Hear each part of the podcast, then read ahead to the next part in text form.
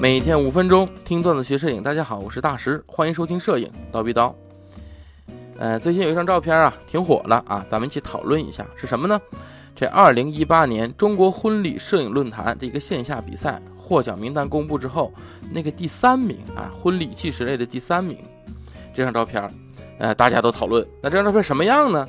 大家只需要在我们的蜂鸟微课堂的微信号里面回复“婚礼获奖”哎这四个汉字啊，记得是“婚礼获奖”这四个汉字，你就能看到这张照片了啊。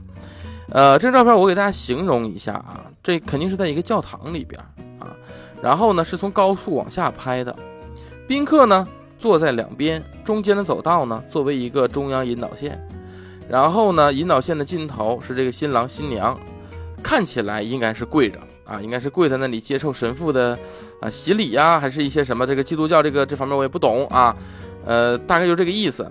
然后呢，两边呢是有这个基督教里边挂着那些，就是叫真言吗？还是什么？他写了一堆，例如什么是真实，是真饮，什么永除饥饿之类的，要不就是什么，呃，神圣引导，呃，维杰第九什么玩意儿？这个这类似这种啊，反正大概就是这种，应该是基督教的真言啊，这我也不清楚，反正我也不信基督教。然后呢？大家吐槽这张照片是什么呢？因为这个摄影师啊，把它处理成了黑白照片。处理成黑白照片之后呢，这两边这柱子上贴这两联真言呐，它就变成了白色了，白色黑字了。怎么看怎么像挽联儿，你知道吧？所以大家一看这个感觉，就就觉得这这好不是个婚礼照片，是个葬礼照片，是吧？所以呢，就这个结果和这个排名一公布啊，就各个微博啊集体吐槽啊。甚至有一个摄影公众号的大 V，哎，也吐槽。他吐槽是什么呢？他这么吐槽的：他说，我要是新郎，我当场把摄影师打半死。这个吧，我是觉得每个人呢有每个人自己的观点，对吧？今天我就和大家聊聊我的观点啊。我认为拍成这样就一定要当场打死摄影师这事儿，这个不不见得啊，真的不见得啊。首先还是希望大家要了解，这些片子不一定是选给客人的呀。对吧？我结婚你给我拍这样，我肯定打你，对吧？但你不选给我呀，对吧？很有可能啊，因为我们要知道，婚礼跟拍是客片，对吧？是客片的一种，没错吧？哎，客片的原则是什么？客片原则就是满足客户的需求。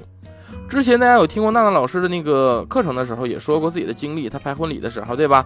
甚至有人给列过清单，告诉她这个应该拍什么，拍哪些项目，对吧？所以你可以考虑客片是一个命题作文。哎，就是告诉你，你要这样去做，那你只能把这些东西做好，对吧？这是客片的基础。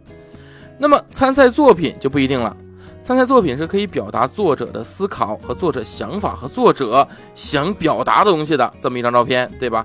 主观感就更强一些，对吧？那么在婚礼拍摄的时候，你是可以有自己创作的片子拍下来的。只要你最终呢交给你客户想要的片子，你完美完成了你的工作，无论从质量还是数量都达到都达标都 OK，那么你在工作中这种创作有什么不可以呢？对吧？有多少摄影师不是在工作中创作的呢？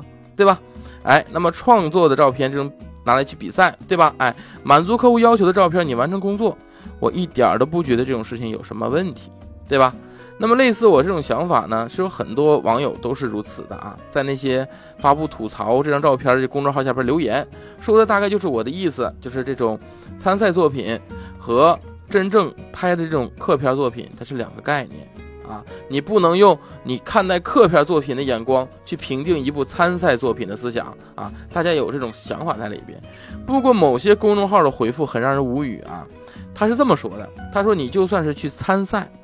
也应该放好看的照片，这个我就很不赞成。我只是想请问，这张照片哪里不好看？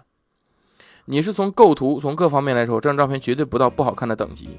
那么这么说，就是说这个公众号的博主他的回复的意思就是说，只有他认为好看的才好看，还是说婚礼照片一定只有喜庆才好看？没人规定婚礼照片一定只有喜庆才好看，不喜庆就不好看，这个是很片面的。老话怎么讲？人生大事，对吧？为生与死，对吧？要么为什么当时我们听过郭德纲的那个相声里面白事会里边写的不是当大事吗？对吧？哎，人生大事为生与死，对吧？哎，那么你生好看，对吧？死就不好看了吗？没有这个道理啊。所以呢，你如果这么想，咱们把它往搞笑一点方向想啊。你这么想，是不是这个拍的很像葬礼，对吧？哎，如果我们把它看成婚姻，它就是爱情的坟墓，对吧？哎，就是爱情的葬礼，是不是想想还有点搞笑，对吧？所以你觉得好看也不好看，完全是你主观的，没有什么特别的，对吧？那么开玩笑一点，任何一个照片都可以有每个人自己的看法。还是那句话。不同的人看同一张照片的感觉不一样，那么大家也可以看看这张照片，看看这张照片的想法和感觉是什么，欢迎大家留言啊。那么好，这期呢我们就是讨论一下这张照片啊，到此为止，那么咱们下期见。